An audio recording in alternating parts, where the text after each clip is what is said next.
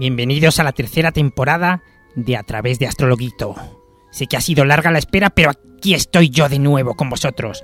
Y con vosotras, sobre todo, dispuesto a explorar vuestros destinos. ¡Felipe! ¡Felipe! ¿Pero qué hace? astrales y Esto no es lo que habíamos hablado, Felipe. Ni confío en usted para empezar el programa y así me lo paga.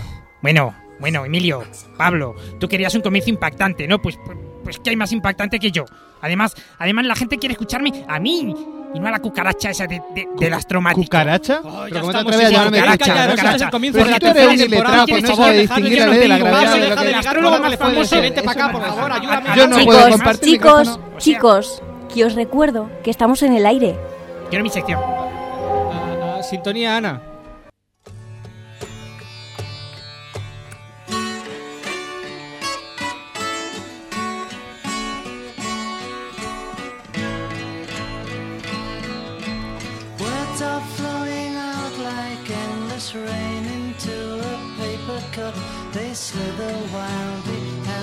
Slip away across the universe. Pools of sorrow, waves of joy are drifting through my opened mind, possessing and.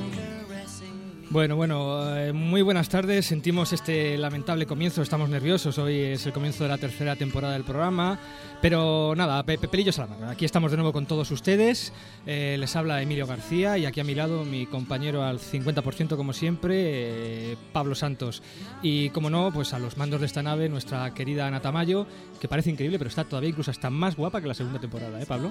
Pues sí, está, está mal que, que tú lo digas. Sí, sí, no es verdad. Yo no, yo no sé tú, pero yo esto de la radio es para echar un ratillo con ella. vamos. Sí, no, la, la- la- la verdad es que sí, la verdad es que sí. Bueno, quien, quien les habla es Pablo Santos, a mi lado mi compañero al 50%, Emilio García, y comenzamos esta tercera temporada, como no, con muchísima ilusión y con muchas secciones nuevas que ya iremos poco a poco desgranando y presentando a, a lo largo de, de esta temporada, con nuevos colaboradores, además de, de los habituales, y con nueva página web, con nuevos concursos, etcétera, etcétera. Pero como siempre y sobre todo con las mismas ganas de pasar un rato divertido aprendiendo cosas sobre este universo nuestro que nos rodea. Sí, sí, vamos despegando porque hoy tenemos un programa cargadito, cargadito y muy especial, ya que es el primero. Así que, ya saben, abróchense los cinturones, desconecten el móvil y prepárense para el viaje. Ah, ¿qué, qué es esto? No lo hemos dicho. Esto es A través del universo.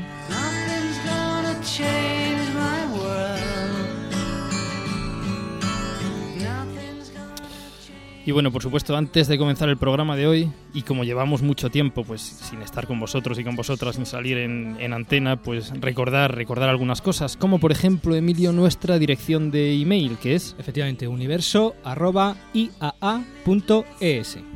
Eso es. Y bueno, aparte de esta dirección mail donde podéis escribirnos para críticas, sugerencias, cualquier tipo de, de idea, pues hemos preparado este primer programa de arranque de esta tem- tercera temporada, pues saliéndonos un poco de lo habitual. Los que ya nos conocéis, pues ya sabéis cuál es la dinámica habitual del programa. Hoy vamos a romperla un poco, ¿verdad, Pablo?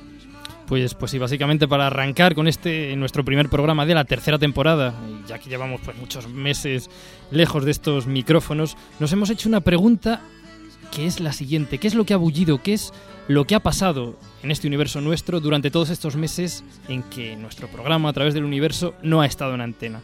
Así que lo que hemos hecho ha sido una especie de selección de las cinco noticias que de alguna forma nos han gustado más a, a las personas que, que hacemos o que formamos la redacción del programa a través del universo. Hemos de decir que hemos barrido un poquito para casa, pues esta selección de noticias tiene mucho que ver con el Instituto de Astrofísica Andalucía, que como bien sabéis es el- la casa madre de este programa, donde trabajamos de momento, ¿no? Pablo y yo. Y hemos hecho pues eso, una selección un poquito especial barriendo para casa. Pero en cualquier caso son cinco noticias que nos han encantado. Así que hoy empezamos con la única sección que va en el programa, que son las astro Astronoticias. Astronoticias.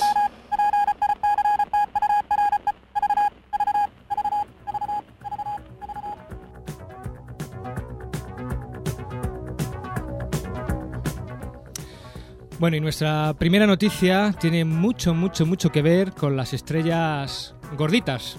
La mayoría son muy gordas. Bueno, bueno, bueno, la, mayoría no, la mayoría no, sí que son pesadas, pero son como los seres humanos. Hay estrellas más delgadas y otras más gorditas. O para hablar más propiamente, tenemos estrellas más masivas y estrellas menos masivas. La masa de un objeto nos indica la cantidad de materia que contiene dicho objeto. En astrofísica, la masa de las estrellas la medimos siempre en relación a la masa del Sol. Es decir, así, por ejemplo, si una estrella decimos que tiene tres masas solares, lo que quiere decir es que tiene unas tres veces, bueno, unas tres no, tiene tres veces más masa que el Sol. La masa del Sol es de unos, bueno, 1,989 y seguido de 30 ceros kilogramos, es decir, unas 330.000 veces la masa de la Tierra.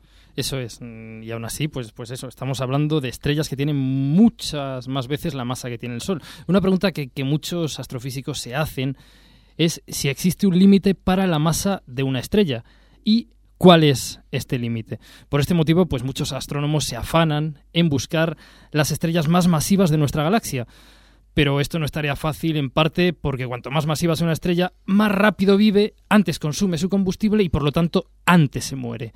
De hecho sabemos que por cada 15.000 estrellas con la misma masa que el Sol, existe tan solo una estrella con más de 65 veces la masa del Sol. En cualquier caso, las observaciones parecen indicar que el límite máximo para la masa de una estrella es de 150 veces la masa del Sol, pero había una excepción. Pues efectivamente, había una excepción. En la constelación de Sagitario existe una nebulosa donde vive un pequeño cúmulo estelar, es decir, un grupo de estrellas a más de unos 8.000 años luz de la Tierra. En ese cúmulo existe una estrella llamada Pismis 24.1, cuyas observaciones estimaban su masa en más de 200 masas solares, todo un récord. Ante semejante Hércules estelar, un grupo de astrónomos liderado por Jesús Maíz, un investigador del Instituto de Astrofísica de Andalucía, apuntó el telescopio espacial Hubble hacia Pismis 24.1 y se encontró con una sorpresa. La señora Gorda no está. Pues efectivamente, la señora Gorda no estaba, pero yo creo que nadie mejor que el propio Jesús Maíz para decirnos qué había en lugar de Pismis 24.1. Jesús, ¿estás ahí? Hola, muy buenas. Hola, ¿cómo estás? Buenas tardes, Jesús. Bueno, Jesús es un contratado Ramón y Cajal, actualmente del Instituto de Astrofísica de Andalucía, y su especialidad es precisamente las estrellas masivas y los cúmulos estelares jóvenes, que es precisamente el sitio donde más probabilidades tenemos de encontrar ese tipo de estrellas. Bien, la, la, la, primera duda que queremos resolver, Jesús, ¿qué es, ¿qué es lo que se ha encontrado en lugar de esa estrella que se esperaba de 200 veces la masa del Sol? ¿Qué, qué hemos encontrado ahí? Pues en vez de encontrarnos, como decías, decías antes, con una señora muy, muy gorda, nos hemos encontrado con tres señoras gordas a secas. O sea, en vez de haber eh, una estrella muy, muy masiva de más de 200 masas eh, solares, nos hemos encontrado con tres estrellas que son masivas, ¿Sí? pero que ninguna de ellas supera las 100 masas solares. Ajá. Y bueno, ¿y por qué no se había averiguado antes? Es decir, ¿por qué pensábamos que ahí había una estrella y de repente apuntamos con el Hubble y aparecen tres? Bueno, eh, de hecho teníamos sospechas de que podía ser así porque, como habéis dicho muy bien antes, eh, parece que los estudios estadísticos y teóricos indican que existe un límite en torno a las 150 veces la masa del Sol. Luego, el hecho de que esta fuera una excepción, pues era un poco sospechoso. Y la razón por la cual antes no se había estudiado es que, bueno, el, el Hubble tiene esta capacidad de resolver objetos que están muy juntitos, que es mucho mejor que lo que se puede hacer desde Tierra. Ajá. ¿Y por qué, por qué ese límite de 150 masas solares? Es decir, ¿no, no puede haber estrellas físicamente más, más masivas? Eh... Bueno, existen eh, dos tipos de limitaciones. Una es que eh, cuando uno mira eh, cúmulos estelares donde hay tantas estrellas que alguna de ellas debería tener por lo menos ese límite, parece que no se observa, ¿no? Entonces, este es un cúmulo, el PISMIS 24 es un cúmulo pues relativamente mediano, ¿no? Pero existen cúmulos mucho más grandes en el que no se observan estas estrellas. Y luego, pues, eh, existen eh, eh, modelos teóricos que indican que una estrella no puede ser muy masiva. Aunque sobre esto hay una cierta controversia, porque la verdad es que mm, la teoría todavía no, es, no ha conseguido descifrar del todo cómo se forma exactamente una estrella muy masiva. Pero ¿cuál sería la razón teórica que dan esos modelos teóricos para que no podamos tener una estrella mm, lo gorda que queramos? Bueno, pues eh, uno de ellos sería en el, el, el que no, es, no existe suficiente tiempo para que una masa, una estrella recoja suficiente masa antes de que se muera. Ajá. Entonces, básicamente que la estrella se muere antes de recoger suficiente masa como para ello. También existe la posibilidad de que si una estrella eh, sea muy masiva, eh, se vuelva tan inestable que eh, tenga un viento tan intenso que mm, se autodestruya. Pero repito que sobre esto, mm, si uno se le pregunta a un teórico o a otro, uno le da una respuesta distinta, porque eh, no está todavía claro del todo las estrellas más masivas cómo se forman. Bueno, ¿puedo, ¿puedo yo preguntarle algo a este señor? bueno, Jesús, eh, no sé si conoces a todo el personal de este programa. Tenemos Hola, con nosotros hola. a un colaborador. Hola que- Jesús, soy, soy, soy Felipe Astrologuito. Bueno, de vez en cuando tenemos que dejarle hablar. ¿no? Tú responde Yo, tenía una, una, una duda un poco esotérica, que como las estrellas estas, ¿cómo, cómo se pesan? ¿Qué, qué balanza se usa? ¿Se usa una, una balanza romana de estas como antiguamente? ¿O cómo, cómo se pesa una estrella? Bueno, pues existen eh, diversos métodos. El más preciso de todos eh, consiste en aplicar las, eh, la ley de la gravitación de, de Newton, que consiste en medir el periodo y la- el periodo en que una estrella orbita alrededor de otra, de una compañera. Y eh, medir la distancia a la que están. Y entonces de ahí, eh, aplicando las leyes de Newton, uno puede sacar eh, la masa. Ese es el método más preciso. Lo que pasa es que, bueno, pues a veces una estrella o no tiene compañera o no es fácil ver a la compañera y en ese caso hay que usar métodos un poco más indirectos y menos precisos que consiste en que, bueno, si uno sabe la edad de una estrella y su luminosidad, de ahí se puede derivar su masa. Ajá, ajá, claro, porque no podemos ir allí y cogerla, como dice Felipe, en una balanza gorda. ¿no? Qué pena, yo... En fin. Pero bueno, es lo que tiene la astrofísica, que tenemos cosas muy lejos y hay que buscarse el ingenio para, para poder pesarlas. Bueno, y oye, destronada Pismis 24.1, ¿cuál es el nuevo récord en estrellas masivas, en estrellas gorditas? Pues bueno, pues así existen varias candidatas en nuestra galaxia. Eh, en, en nuestra galaxia una de ellas, por ejemplo, se llama la estrella de la pistola, Ajá. que está cerca del, del centro galáctico. Mm, existe otra eh, que es Eta Carinae, que es una estrella que ahora mismo es una luminosa variable azul y que está en un estado muy inestable. Es una estrella eh, bastante conocida porque pasó en el siglo XIX pasó de ser mm, de ser invisible al, al ojo humano a pasar a ser la segunda estrella más brillante del cielo porque tuvo una mega erupción en la que solamente en esa erupción expulsó en torno a las 10 o 15 masas solares. Pero fue un- no fue una supernova, fue una erupción Fue una erupción, fue una, fue una erupción en que, bueno, de hecho ahora sí desde España es difícil de ver porque está muy al sur, Ajá. pero de- se ve que tiene una nebulosa a su alrededor resultado de toda esta masa que expulsó hace ya más de 150 años. Y bueno, pues es eh, obviamente no puede tener muchas erupciones de esas porque Ajá. si tiene en torno a las 100 o 100 y pico masas solares y expulsa 10, pues eh, se ha quedado, ah, digamos que ha, que ha sufrido un adelgazamiento bastante intenso. proceso de adelgazamiento fuerte. Bueno, bueno, Je- Jesús, muchísimas, muchísimas gracias de verdad por, por, por, bueno, por contestar también a, a estas preguntas y, y por acercar pues tus investigaciones a- al público y a, y a todos nuestros oyentes. Y, y quedas invitado para visitar el estudio y tener una charla un poquillo más, más larga. Muy bien, estupendo. Muchísimas gracias, Muchas Jesús. gracias a vosotros. Un abrazo. Hasta luego. Hasta luego.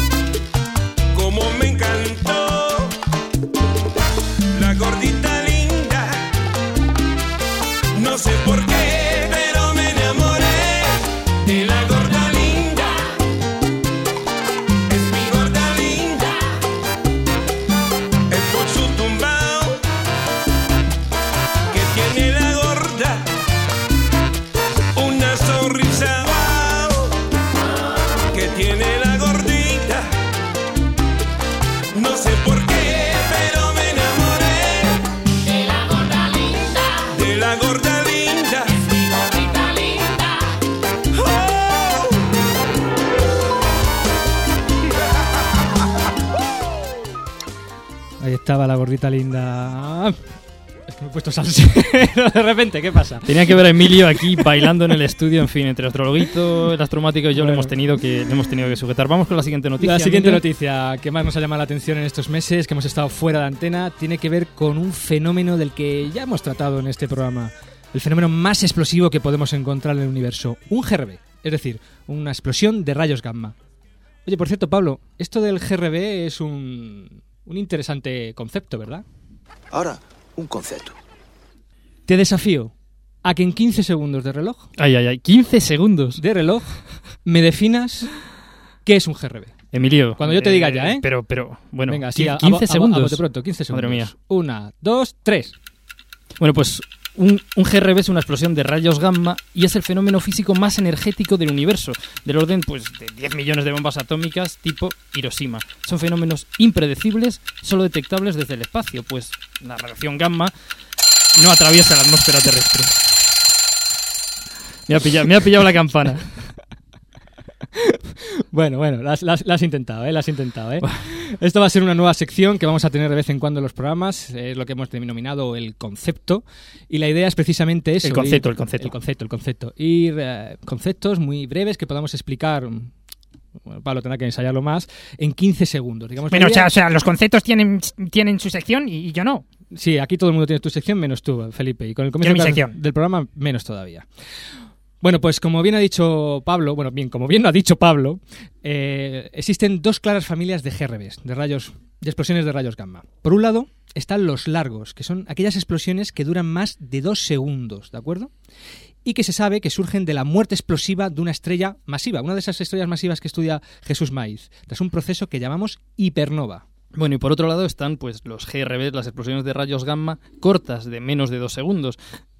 A veces incluso pues, pueden llegar a durar milisegundos y que se cree que están asociados a la fusión de dos estrellas de neutrones o quizá de un agujero negro con una estrella de neutrones. Muy bien, así que tenemos por un lado los largos, por otro lado los cortos, pero resulta que el pasado 14 de junio el satélite Swift de la NASA detectó un GRB muy especial, un GRB que dejó auténticamente perplejo a todo el mundo. ¿Qué diablos es? Pues sí, pues sí, no sabían lo que era, pero para explicarnos por qué era tan especial, tenemos hoy aquí a Javier Gorosabel. Buenas tardes, Javier. Buenas tardes. ¿Cómo estamos?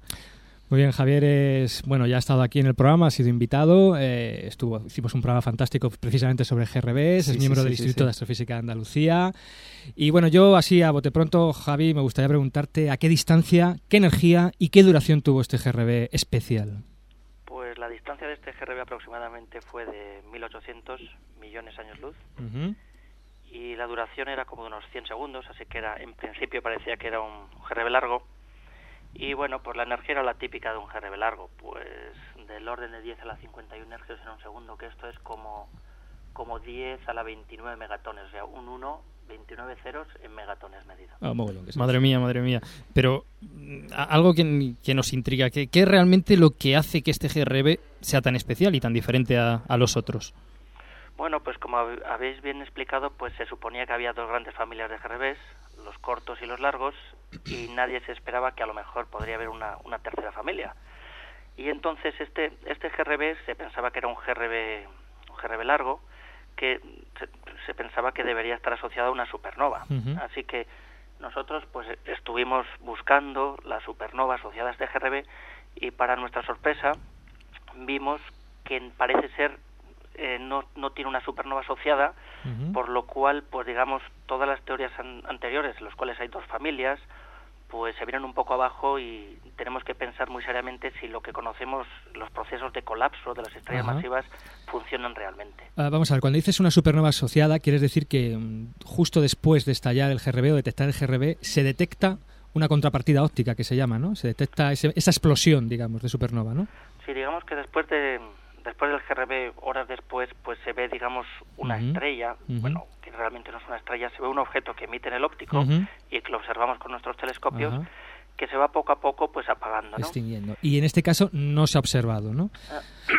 ¿Y qué te iba a decir? Es posible que no se haya observado, esto por meter ahí el dedo en la llaga, por, por picar un poco, vamos, que no se haya observado, no porque no haya habido explosión, digamos, sino por otras razones. Yo que sé, pues que esa luz esté muy lejana y no nos llegue, porque se extinga en el camino, por alguna razón, digamos, que no sea el hecho de que no se haya dado esa explosión. Bueno, pues hay distintos argumentos que vamos pueden rebatir, digamos, todo lo que tú has planteado, ¿no? Primero es que la distancia no es, no es ningún factor, pues otra otra emisión que viene asociada, digamos, a, a estas explosiones es la emisión que se, que se llama sincrotrón. Ajá. La emisión sincrotrón, ¿Cinco qué? sincrotrón, Sincrotrón, Felipe. que da origen pues a lo que se conoce el, al optical afterglow o la posluminiscencia óptica. Esto se observó exactamente igual que los GRBs largos. Ya. digamos que la parte sincrotrón de, de- del espectro es- esto viajó perfectamente Ujú. llegó a nuestros telescopios digamos que es la parte la parte térmica la parte aso- asociada a la supernova, la parte que digamos viene retrasada aproximadamente 15 días respecto al GRB, es la que por algún efecto que no se conoce, solamente esta emisión fue la que se suprimió. Ajá, o sea, digamos que de esos dos tipos de radiación, eh, uno nos ha llegado y el otro en principio no nos ha llegado. Si hubiera habido alguna historia de por medio, digamos una extinción o algo así, no nos habría llegado ninguno de los dos. Es por lo que yo he entendido. Efectivamente, ¿no? efectivamente. Una, una duda importante entonces. eh, ¿Hay alguna teoría para este tipo de objetos? Hemos hablado antes bueno, de, de hipernovas, de estrellas de neutrones y agujeros negros para explicar, digamos, los, los GRBs clásicos que se conocían hasta, hasta ahora. Pero ¿hay alguna teoría que, que pueda explicar pues, pues este tipo de, de explosión de, de rayos gamma? Pues bueno, digamos que teoría es mucho decir porque solo se conocen dos eventos como este, pero sí que hay una hipótesis de trabajo que se basa en que pudiera ser una estrella eh, también muy masiva, una hipernova como la que habéis mencionado vosotros, pero una hipernova muy especial. Es una, una hipernova en la cual, pues, digamos que el agujero central, el agujero negro central, pues, como si fuera el, el sumidero de, de, de un fregadero, pues se traga toda la estrella. Y entonces, en, en un colapso, digamos, normal, esférico, que así se llama, de, de supernova, incluso de hipernova, pues digamos, el núcleo se contrae y las capas exteriores caen y rebotan. Y entonces nosotros vemos, pues se produce un objeto, digamos, muy compacto en el centro y las capas exteriores rebotan. Pues por algún fenómeno que desconocemos, pues ese rebote fue, sup- fue suprimido.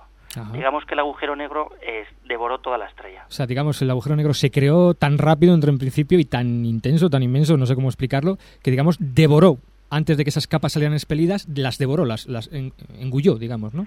Sí, realmente es una especulación, eh, no se tienen muchos datos, pero por algún fenómeno físico que se desconoce, posiblemente porque eh, el colapso no se produjo de forma, digamos, radial, de la misma forma que inflamos un, un globo, ¿no? Sino que se produce a través de un disco y para eso, digamos que se necesita lo que se llama un gran momento angular, pues ese ese agujero negro pues arrastró a toda la estrella, digamos, y se la tragó completamente. Ajá. Bueno, decir que estamos aquí agujero negro para arriba, agujero negro para abajo. Eh, yo creo que dentro de dos o tres programas vamos a abrir una serie de programas, de tres programas concretamente, si todo va bien, dedicados exclusivamente a agujeros negros, porque es una cosa que está en astrofísica siempre. Cualquier cosa, ah, un agujero negro. O sea, que es un, un sí, objeto sí, sí, sí. fascinante. Y, y habíamos prometido hablar de ello y, y- y lo haremos, y lo haremos. Javier, ¿sabemos, sabemos por qué este tipo de, de explosiones de rayos gamma se dan con tan poquita frecuencia? Esa es, esa es la pregunta clave. La pregunta clave es por qué vemos Esa la he escrito yo, ¿no, Pablo? Es- Esa pregunta clave la- es la que No, creo, creo que la escribió Felipe Astrologuito. Ah, vale, vale. va, perdona. muy buena, muy buena. Es buena, sí. Pero la respuesta yo creo que es mejor todavía. Yo creo que lo que Ahí está. yo creo que lo que pasa es que estos dos eventos, estos dos eventos que se han descubierto son muy muy cercanos. Y es muy posible que muchos GRBs que están a larga distancia sean como estos. Lo que ocurre es que cuando está uno pues muy lejos pues no distingue una oveja de una de una vaca, ¿no? Ya, ya, ya. Una churra de una merina. Entonces, posiblemente estos fenómenos pues sean bastante comunes en el universo. Ajá. Muy bien, pues la verdad que nos has dejado intrigadísimos. Pues sí, pues sí. Eh, Lo que más nos gusta de esta noticia es que todavía descubrimos, pues eso, cosas nuevas, un poco que nos rompen los, los esquemas, ¿no? Bueno, Javier, muchísimas gracias una vez más por participar en el programa y esperamos también tenerte pronto. Un saludo. fuerte, un fuerte abrazo, Javier. Venga, hasta luego. Hasta luego. En fin, yo creo que, que GRBs va a seguir habiendo, va a seguir habiendo en el programa. En fin, que estoy seguro que van a venir. Bueno, bueno, pero, pero es que a mí me ha robado la teoría. Esto de los sumideros hipernóbicos, yo, yo ya lo había hablado en, en, en, en- mi programa de Argentina, ya hablaba yo de estas cosas. En fin, Me que están plagiando. seguro que Quiero van a venir nuevos estallidos.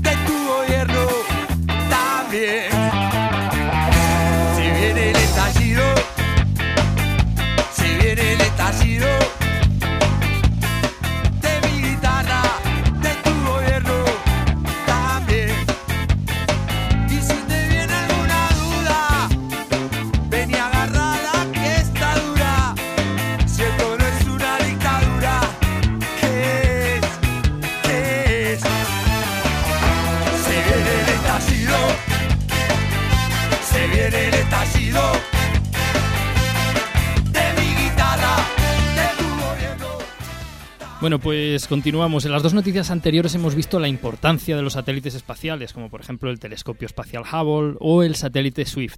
Este año un nuevo satélite se ha unido a la exploración del universo. Un satélite con una importante misión, descubrir planetas rocosos, o planetas tipo telúricos o similares a la Tierra, aunque sean mucho más grandes.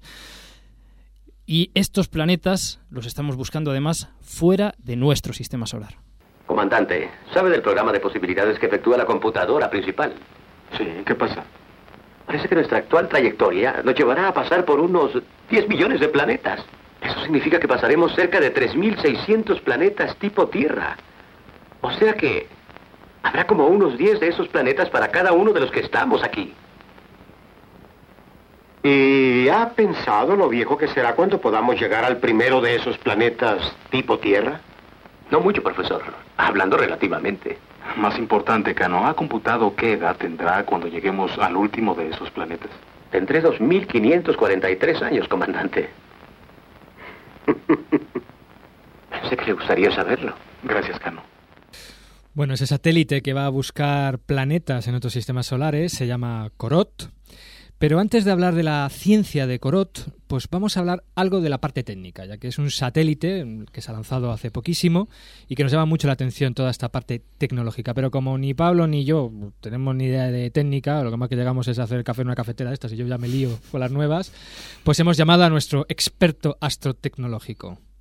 Damos la bienvenida a esta tercera temporada. nuestro Pero bueno, pero bueno, otra vez él, otra vez es que, es que no me dejáis sección a mí, ¿eh? Mira qué calladito estaba él, no ha protestado nada. Damos paso a nuestro querido Astromático. Program complete. Direction unclear. Please repeat request. Program complete. Interface complete. Program complete. Auto destruct sequence armed. Program complete. Warning. Program complete.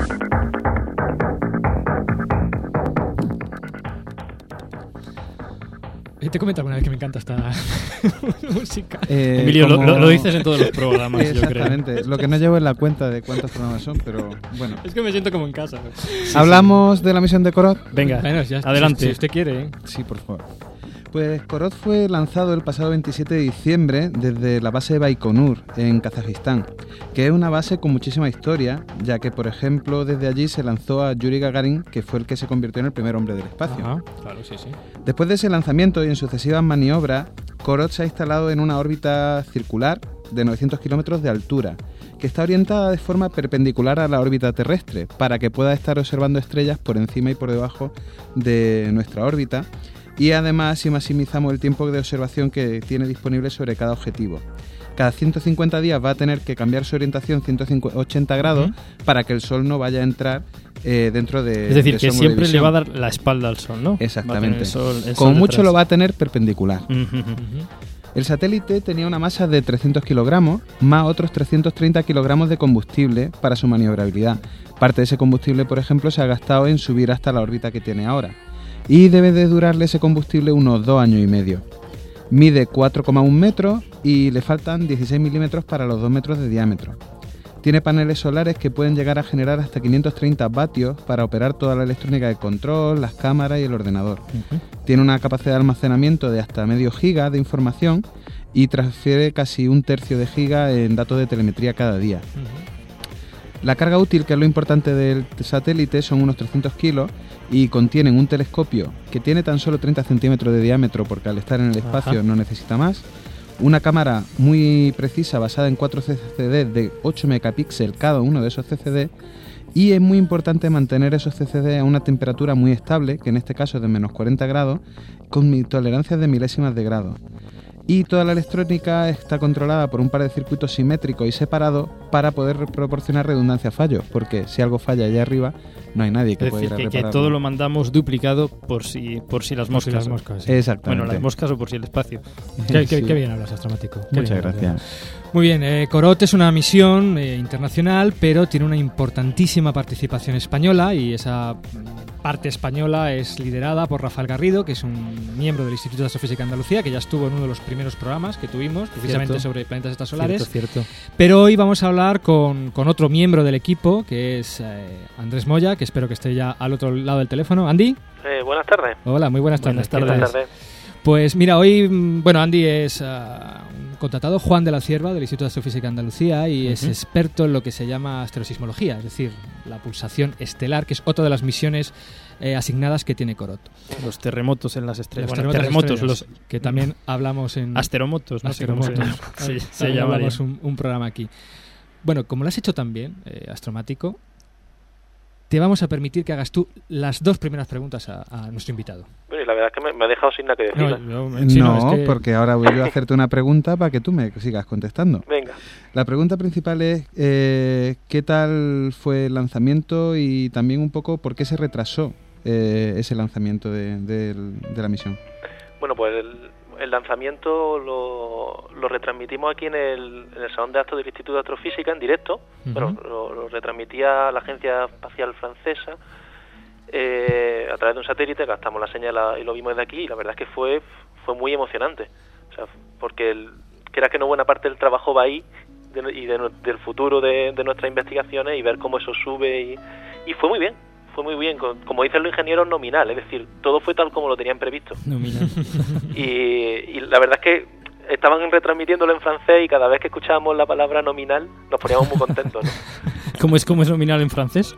Eh, no, no, pero ellos estaban o sea, lo estaban diciendo en inglés, eso le decía Ah, ah, nominal en inglés y, y todo el que lo escuchaba decía, ah, bien. ¿Sabes? 20 minutos después, venga, el, el- el informe, eh, nominal, oh, Lo malo que se tirara 40 minutos sin decir nominal, ¿no? Ya empezaba... ya, empezaba- ya ya empezaban los temblores y esas cosas. Bueno. Y los sudores fríos. Y entonces una vez que entró eh, Corot en su órbita, lo normal que se hace con eh, hacer lo que se llama visión de primera luz, ¿eso ha sucedido ya? Sí, ha, ha sucedido ya. ¿Pero y- qué es eso de, de visión de primera? A ver, que, que habláis muy técnico yo no me entero. Bueno, Bueno, que lo Bueno, yo, yo, yo, yo, yo lo sé, yo, yo puedo hablar, es cuando el satélite abre, a- abre los ojos, ¿no? Efectivamente. O sea, tiene ahí una, una tapa y cuando, cuando abre la tapa y ya las cámaras CCD empiezan a recibir luz. O sea, que empieza a ver el... Oye, no por nada, pero Felipe, Felipe, has empollado mogollón este, este, esta Navidad. Sí, es que, es que me, han, me han regalado la, la enciclopedia ¿Otra vez? galáctica. Ya te lo regaló el año pasado. en Galáctica Astrológica en, en- Bueno, en- déjalo, 15 déjalo. tomos de Vale, DVD. vale, vale, ya está, ya está. Andy, perdón, continúa. Esta está actualizada. Entonces la primera luz ya... Sí, ya la, ya la he hecho. Ya, de hecho, ya hay la, la foto está en la, eh, en la página web. Se puede ver y pues nada, pues se ve el campo muy limpio, las estrellas muy unos puntitos muy claros y todo muy contento. Y en cuanto a la pregunta que me hiciste del, del por qué el retraso, Sí. Pues el por qué el retraso en realidad el proyecto es en su mayor parte francés, aunque España colabora muy significativamente. Entonces, el- buena parte de la construcción era también francesa. Y eh, Ahí ¿me estás diciendo orden- que vas a echar la culpa a los franceses? Bueno, parte, parte, la- parte sí, parte sí, porque ahí hay un orden de ejecución de los satélites que tiene previsto la, la Agencia Espacial Francesa. Y entonces el satélite anterior, que era un satélite militar, tuvo un retraso. Ajá, Y entonces eso retrasó la construcción de Korot. ajá. Y por otro lado, la segunda parte de culpa es de los rusos. Nazdarovia. Porque, sí, porque ellos, eh, la- el lanzamiento fue con un cohete Soyuz Ajá. y, y el- la, eh, la agencia rusa eh, utilizó un nuevo sistema de propulsión.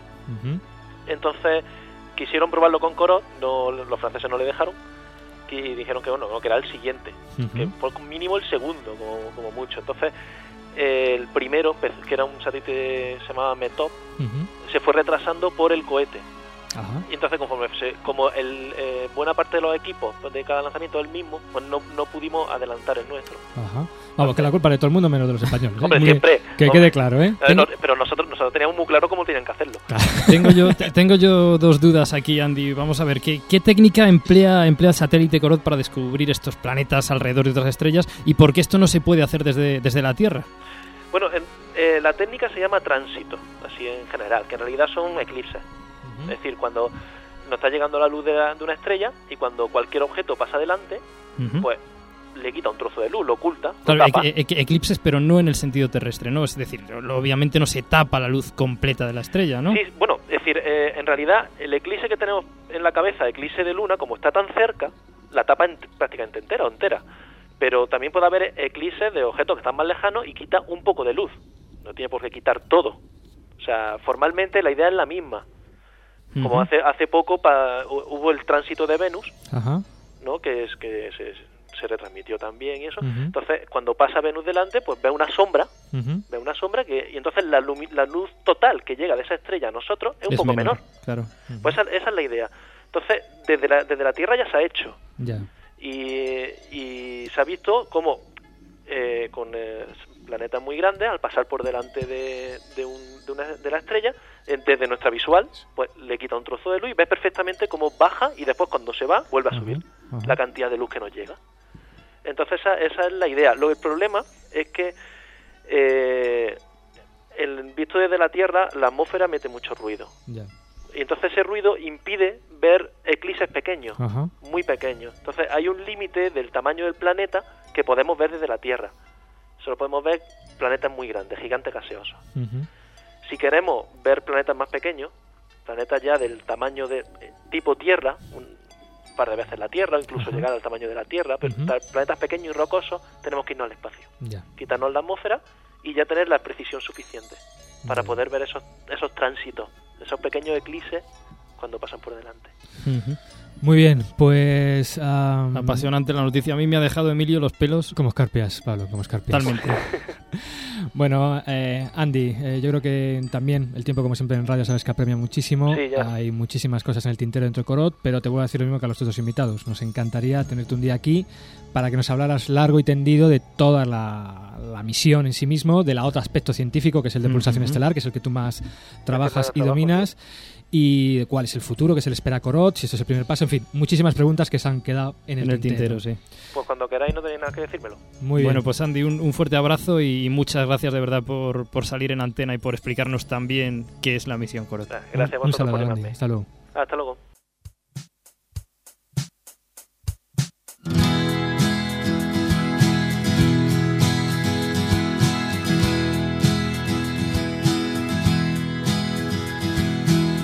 Los planetas son la única preocupación que gira alrededor de más de un investigador. Sus misterios son objeto de estudio que yo sigo con gran atención. Su origen y composición. Cada día. Bueno, ya hemos hablado de, planetas extrasolares y mm, hablando de planetas, sin duda la noticia astrofísica del año ha tenido que ver con un planeta. Bueno, con uno que ha dejado de serlo. Pero esta historia realmente comenzó hace 4.600 millones de años.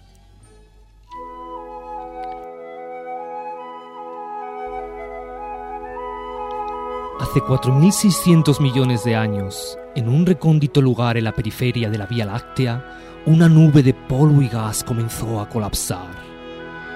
A medida que fue contrayéndose fue aumentando su temperatura y su energía, hasta que el centro de la nube se convirtió en una incandescente bola de plasma, nuestro Sol. A su alrededor se formó un disco de polvo y gas del que a la larga surgieron los planetas del sistema solar.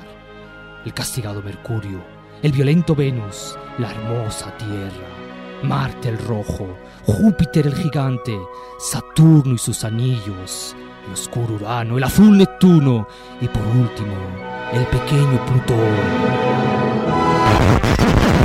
Praga, agosto de 2006. Asamblea General de la Unión Astronómica Internacional. Silencio, silencio. A ver, orden en la sala, por favor. A ver, los que estén a favor de que Plutón sea un planeta, que den ahora sus papeletas. A ver, Parrita, venga, recoge las papeletas. Silencio, por favor, que Parrita no puede trabajar bien con tanto barullo. Venga, a ver. Ahora, los que estén en contra, Entreguen sus papeletas, venga. ¡Orden en la sala! ¡Orden en la sala, hombre! Bueno, vamos a ver. Votos a favor de que Plutón sea un planeta. 157. En contra, 237. Por lo tanto, a día de hoy en Praga, por mayoría, Plutón deja de ser un planeta.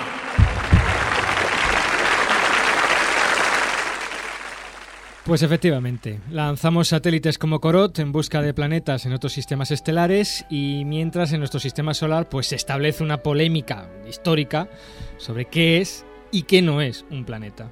Lo que aconteció en la conferencia de la Unión Astronómica Internacional celebrada en Praga en agosto de este año y que terminó con la redefinición del concepto de planeta y la consecuente defenestración de Plutón como el noveno planeta del sistema solar, así como todo lo ocurrido previamente dos comisiones fallidas, polémicas, luchas más allá de lo puramente científico, llegando casi hasta el terreno político, etcétera, etcétera, es algo que forma parte ya de la historia de la astronomía y también de la historia de nuestro pequeño mundo.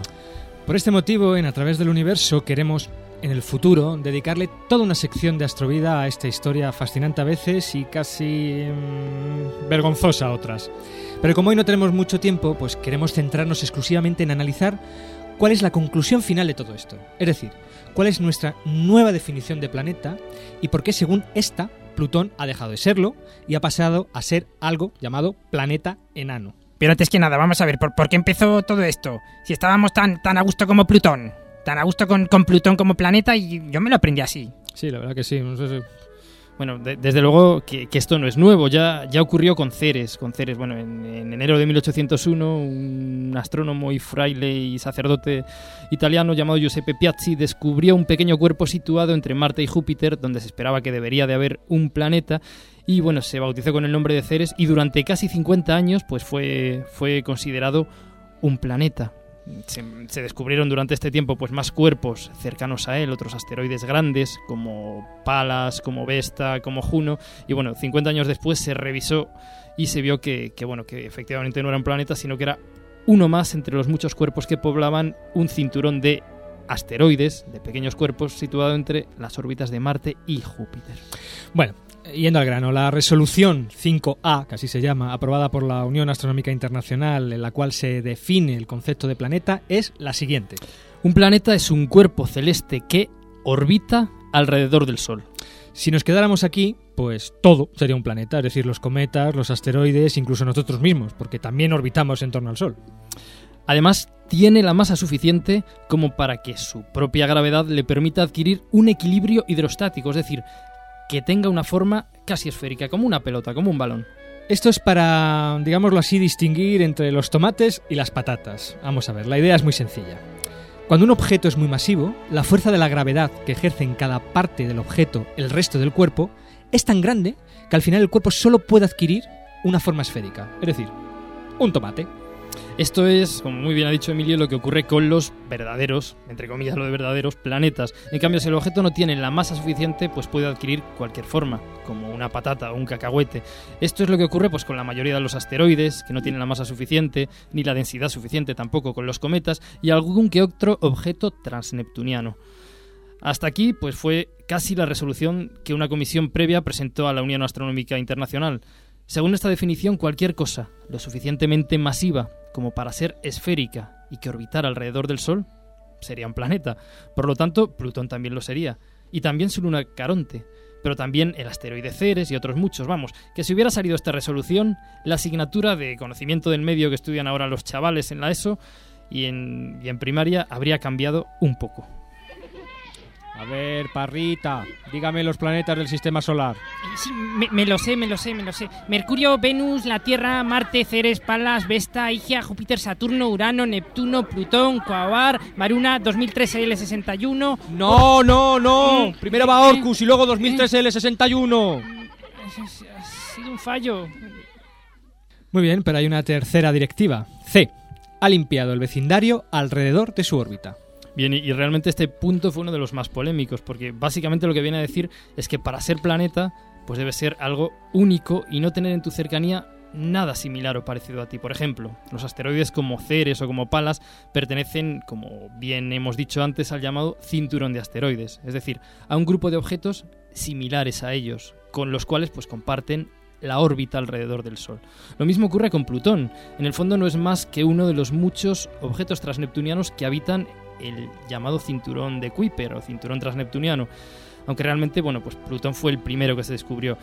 La clave estaría, por lo tanto, en la formación del objeto. Los planetas, cuando se forman, pues van atrapando en su formación, van sumiendo y, formando, haci- haciendo que forme parte de, de ellos mismos, todos los objetos cercanos a ellos y no dejan casi ningún resto. Y de alguna manera, pues se convierten en el cuerpo dominante. Esta tercera resolución es la que realmente nos deja con solo, por el momento, ocho planetas como tal. Pero entonces, ¿qué pasa con el pobre Plutón? Pues hubo una segunda resolución en la que quizá para salvar a Plutón de la quema, se creó una nueva categoría de objetos, los llamados planetas enanos, aunque en el colmo del lío se dice que a pesar de este nombre no son planetas. Pues sí, bueno, realmente no son planetas porque lo que se aprobó es una única palabra inglesa, el término inglés dwarf planet, con un guioncito, es decir, es una única palabra nueva, planeta enano, no dos palabras como, como en español. Y bueno, básicamente un planeta enano, reitero que, que sería una palabra compuesta, sería un objeto pues que cumple las dos primeras condiciones anteriores, es decir, que orbita alrededor de una estrella, que tiene masa suficiente para adquirir una forma esférica, pero no cumple la tercera, es decir, no ha barrido, no ha limpiado su órbita de cuerpos similares a él. Y bien, entonces eso sería un planeta enano siempre y cuando pues no esté girando alrededor de otro cuerpo, no sea un satélite. Y aquí en esta categoría pues sería donde entrarían planetas enanos como Plutón, Caronte, Ceres y muchos otros cuerpos recién descubiertos como Eris o 2003 L61. Al resto de objetos, cometas, asteroides pequeños, etcétera, etcétera, se les define, se les nombra como cuerpos pequeños del sistema solar. Por último, decir que curiosamente esta resolución solo se aplica al sistema solar, es decir, si por ejemplo Corot descubre en el futuro un objeto como Plutón, pero orbitando en torno a otra estrella, imagínense que, pudiera ocurrir eso, pues curiosamente sí sería considerado un planeta, un poco contradictorio, tal, tal vez, ¿no? Eh, pero bueno, en cualquier caso, en A través del universo, pues siempre queremos dar otro punto de vista y estar donde está realmente la noticia. Así que cuando nos hemos enterado de, de esto que ha ocurrido con Plutón, pues hemos enviado a nuestro corresponsal, el capitán Kirk, al nuevo planeta enano, para que pulse la opinión. Y esto es la grabación de dicho momento.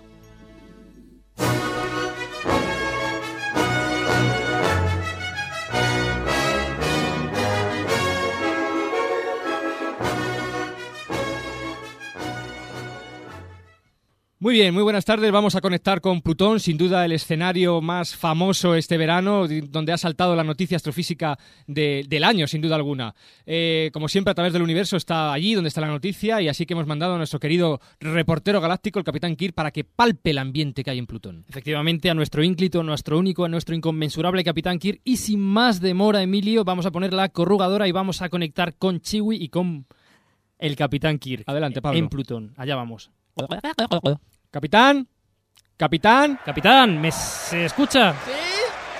Uy, ¿cómo? co- ¿Qué se oye por ahí? Ahí- ¡Qué lejos! ¡Uh, vaya lío! Oye, no veas dónde me habéis traído, ¿eh? No veas si pilla lejos. Que me he traído a Chihuahua todo el camino mareado con la biodramina.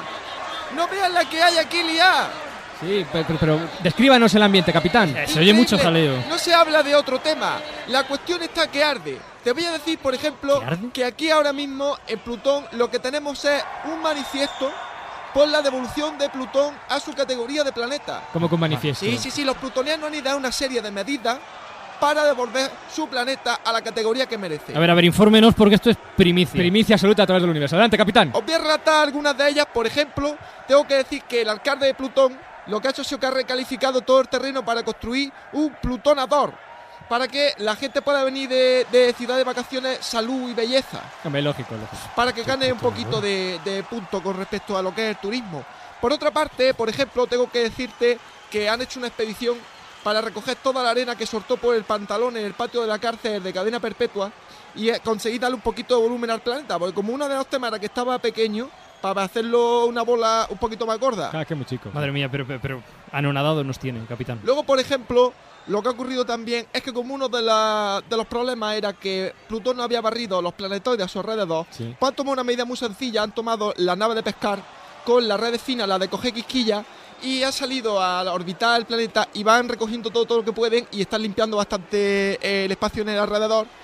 Y vamos, que yo sepa por ahora alguna cosa más. Ah, por ejemplo, el planeta que, como todos sabemos, gira para el lado que no es, Sí. para el contrario de todo lo Sí, demás. sí, efectivamente. Bueno, pues lo que están haciendo es que todas las tardes, de 8 menos cuarto a 8 y cuarto, todo el planeta se pone a correr en sentido contrario. ¿Cómo que todo el planeta se pone a correr? Todo el mundo corriendo en sentido contrario. Pero- a ver si le da la vuelta. Lo van frenando un poquito todos los días y hasta que coja la órbita para el otro lado. Qué desesperación la de esta gente. La verdad que sí.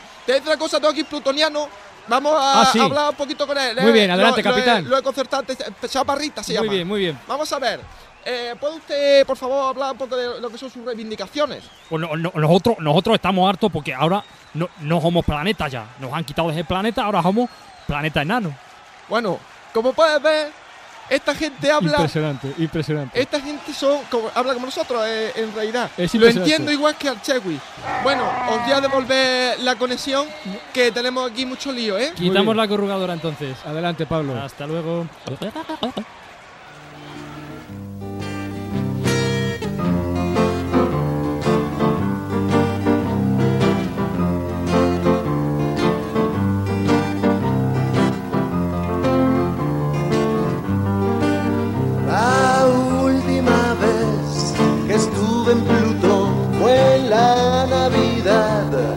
72, la noche fatal en que revivió aquel general que civilizó. Bueno, desde luego esperamos tras este documento que los plutonianos nos, perdonen, nos perdonen algún día. Con esto, pues terminamos este repaso a las noticias astrofísicas que más han llamado la atención a, la redacción de- del equipo de A través del universo. Pues efectivamente, hemos acabado con las noticias astrofísicas, pero no con las noticias, porque en esta temporada de A través del universo, pues queremos ir poco a poco dando cabida a noticias, temas, etcétera, etcétera, no estrictamente astrofísicos, sino pertenecientes a otras disciplinas científicas. Por ejemplo, biología, arqueología, genética, matemáticas. Y, es que, pues, tanto una estrella como una bacteria forman parte de nuestro universo y por tanto creemos que todas las ciencias tienen cabida en este viaje a través del universo. En el fondo, la ciencia no es más que el esfuerzo del hombre y de la mujer por conocer su entorno, es decir, por entender el cosmos y todo lo que contiene. Es por ello que esta nueva sección, no solo astrofísica, la hemos bautizado El hombre y el cosmos.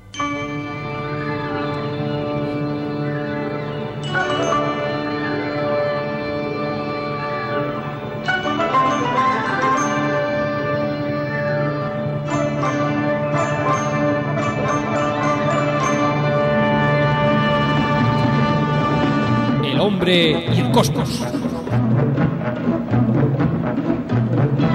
Queridos amigos, las imágenes que vamos a ver a continuación helarían la sangre de cualquier astrónomo.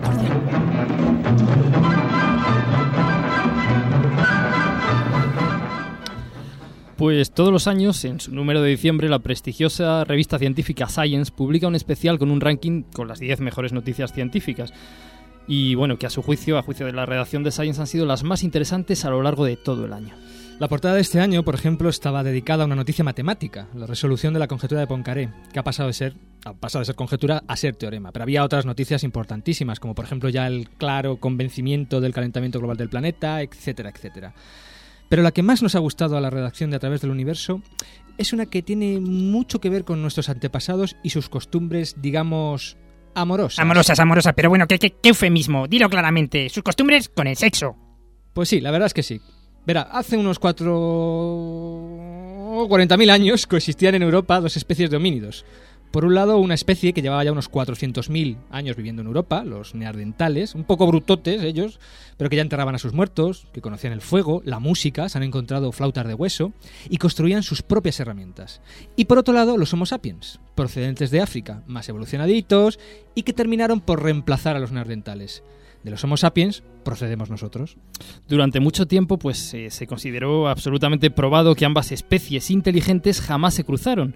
De hecho, la opinión general es que pues eran dos especies totalmente diferentes. Sería algo así como cruzar, pues, un perro con un jilguero, por ejemplo, o astrologuito con el astromático. Ay, pero bien, pero- pero fíjese usted por dónde precisamente uno de los padres de esta teoría, Svante Paavo, del Max Planck, ha logrado a partir de un fósil medio abandonado de Neandertal reconstruir todo su ADN por medio de una novísima técnica y lo ha comparado con el ADN humano. Y tate, resulta que hay una clara contribución genética procedente del ADN neandertal.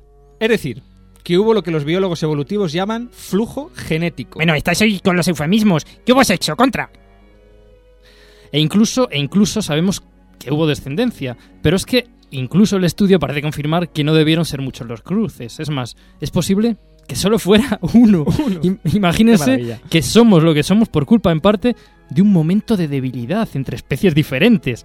Y ellos que pensaban que iban a quedar sin descubrir, no contaban con el ADN. Bueno, ni con a través del universo, porque lo mismo que estamos allá donde está la noticia, que no nos importa lo lejos que esté en el espacio, tampoco nos importa cuán lejos en el tiempo esté. Y tenemos un auténtico documento sonoro único, de ese instante mágico en el que se rompió la tiranía de las especies, ese momento único de intercambio genético desaforado. Vamos, ese, e- e- ese polvo, ¿no? Escuche con atención.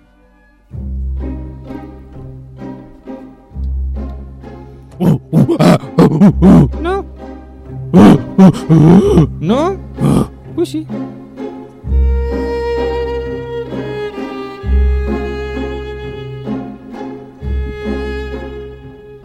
Qué, qué- qué maravilla, Pablo. Yo es que me emociono, ¿eh? de verdad. ¿eh? Pues sí, pues sí, bueno, la- la- rompiendo barreras, que tú eres nardental Sí, sí, sí, sí, y, y yo, ¿qué más da, no? Dos especies inteligentes. Yo creo que, que Astrologuito es la prueba fehaciente de, que, bueno. de, que, de que se cruzaron. Bueno, y con esto ya nos despedimos. No sé si va a dar tiempo a saludar a toda la gente que queramos saludar. Lo vamos a dejar para el próximo programa mejor. Pues, pues creo que sí. Eh, Sí, lo que queremos decir es que tenemos página web nueva, universo.iaa.es, repito, universo.iaa.es, que aunque está en construcción, mm, pues esperamos que sea nuestro portal, digamos, de, de todas estas noticias, todos estos documentos que, que mencionamos en el programa. Pero de momento, no seáis muy duros, que está el esqueleto. ¿eh? Decir, decir que desde esta página, pues bueno, podréis bajaros los programas, podréis pues eh, suscribiros a- al podcast, eh, dejarnos Sí. posiblemente comentarios, etcétera, etcétera. Y por cierto, el mail del programa, Emilio, que no se nos olvide que es... universo.iaa.es. Por favor, escribidnos, comentadnos, decirnos, comentar contarnos todo lo que queráis. noticias. Sí quiero agradecer a José Enrique Ruiz del Mazo, que es el, el único que vamos a saludar porque nos ayuda muchísimo con la página web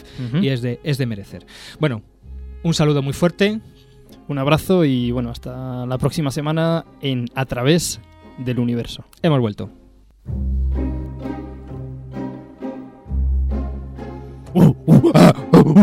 No. No. Pues sí.